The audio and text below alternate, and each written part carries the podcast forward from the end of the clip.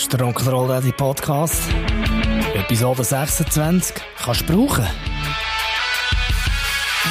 Rock'n'Roll Daddy, Rock'n'Roll Daddy Podcast. Es ist ja schon krass, was sich im Laufe der Zeit so alles ansammelt, wenn man Kinder hat. Beigeweise Spielsachen und was noch viel verreckter ist, Kleider. Was die Kinder mal Klamotten in ihrem Schaft haben. Als Baby Bodies, Strampler, Söckli, Käppli, Pulloverli, Hosen, Schuhe, die noch gar keine Schuhe sind und so weiter. Es nimmt kein Hand. Und alles natürlich etwa in 20-facher Ausführung. Gut, am Anfang mag das ja noch Sinn machen. So ein Baby leist ja gefühlt die 100 Mal neu an pro Tag. Hier Windeln, wo ausläuft. Da shoppen, wo einfach nicht im Kind bleiben und dort ein paar Spritzen spinnet, weil das kleine Menschli natürlich relativ gleich auch will probieren vom Tisch zu essen. Mit Betonung auf probieren. Aber irgendwann ist ja mal gut. Die Shoppenzeit ist schnell mal durch und das Spinnetessen funktioniert auch mit jedem Mal ein besser. Das Verreckte an dieser ganzen Geschichte ist ja, dass einem irgendwie zwei Drittel der Kleider gar nicht wirklich gefällt. Weil man sie schlicht und einfach nicht selber gekauft Schau, ich habe da von Nachbarin noch so ein Kleidchen bekommen. Ich habe gedacht, ihr könnt das doch sicher brauchen. Mega herzig, nicht? Äh, nein, herzig ist es nicht. Aber danke. Als Dünnpfiff Notfall tut's das auf jeden Fall. Und so häufen sich die Kleider bis in die Unendlichkeit. Jetzt könnte man sagen, ist doch kein Problem. Er muss lieber als jeden Tag müssen waschen. Ja, klar, das könnte man meinen. Aber der Scheiß wirst nie mehr los. Äh, kannst noch Kinderkleider brauchen? Oh nein, hör mir auf. Wir haben von Schwester sieben Säcke bekommen. Ja, wie sieht's mit Spielzeug, Maxikasi, Kinderwagen oder Stegengitter aus? Danke, ist lieb, aber auch in dieser Hinsicht sind wir eingedeckt. Super, Schmidi. Aber Gott, was sollst du denn mit dem Zeug her, wenn du es nicht mehr brauchst?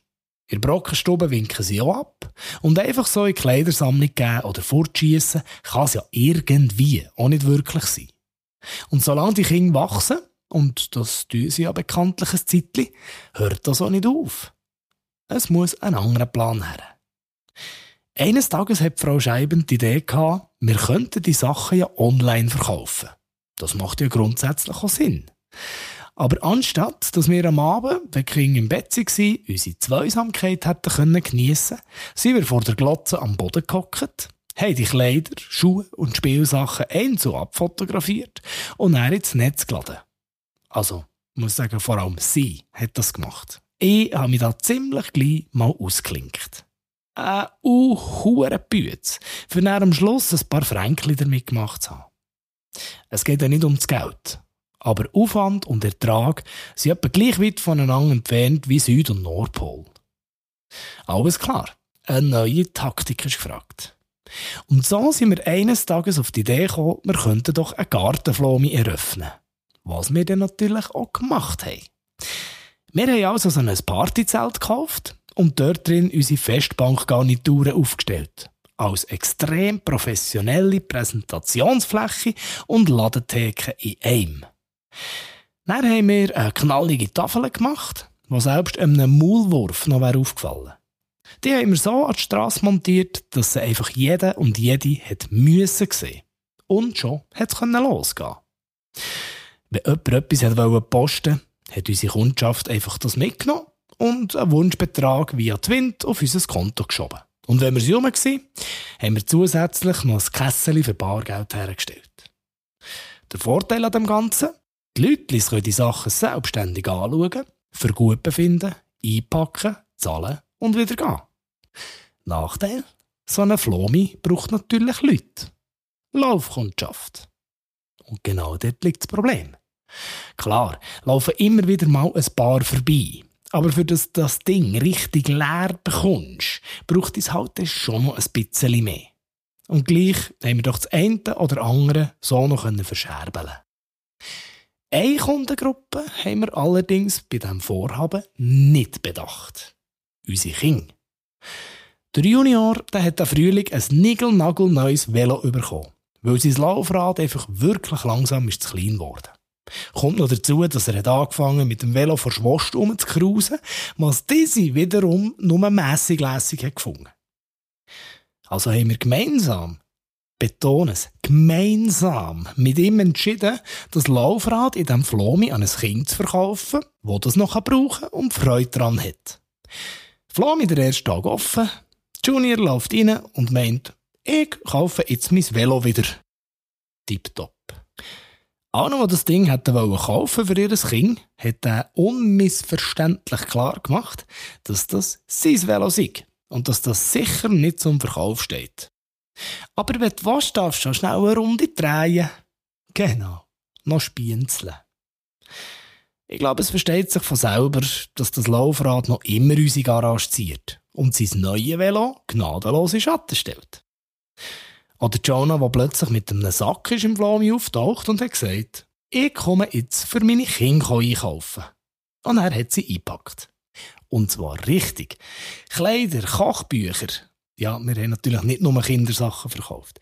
Kleider, Kochbücher, Spielsachen. Auf jeden Fall alles Sachen, was sie die letzten paar Monate und Jahre kein Millimeter interessiert haben. Aber, und das muss ich ihr dann schon noch zu gut haben, der allergrösste Teil von diesen Sachen haben wir am Abend wieder dürfen in den Floh mit tun. Das hat sie einfach einen ganzen Tag niemand kaufen Dafür hat sie am nächsten Tag ihre eigene Pflomi eröffnen.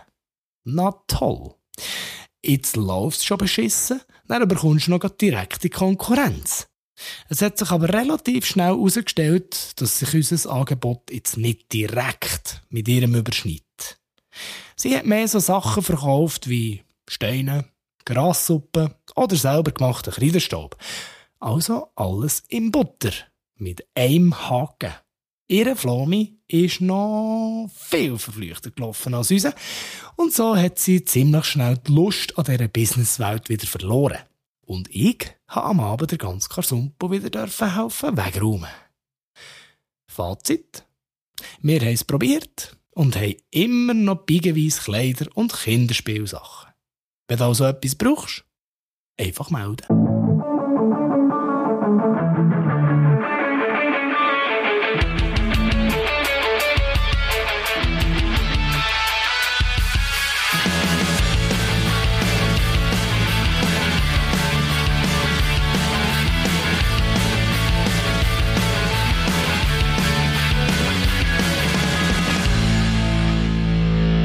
Immer nicht vergessen, du es doch mal am einen oder anderen Rock'n'Roll-Daddy oder Rock'n'Roll-Mami weiterempfehlen. Das Ding da, der Podcast. Merci.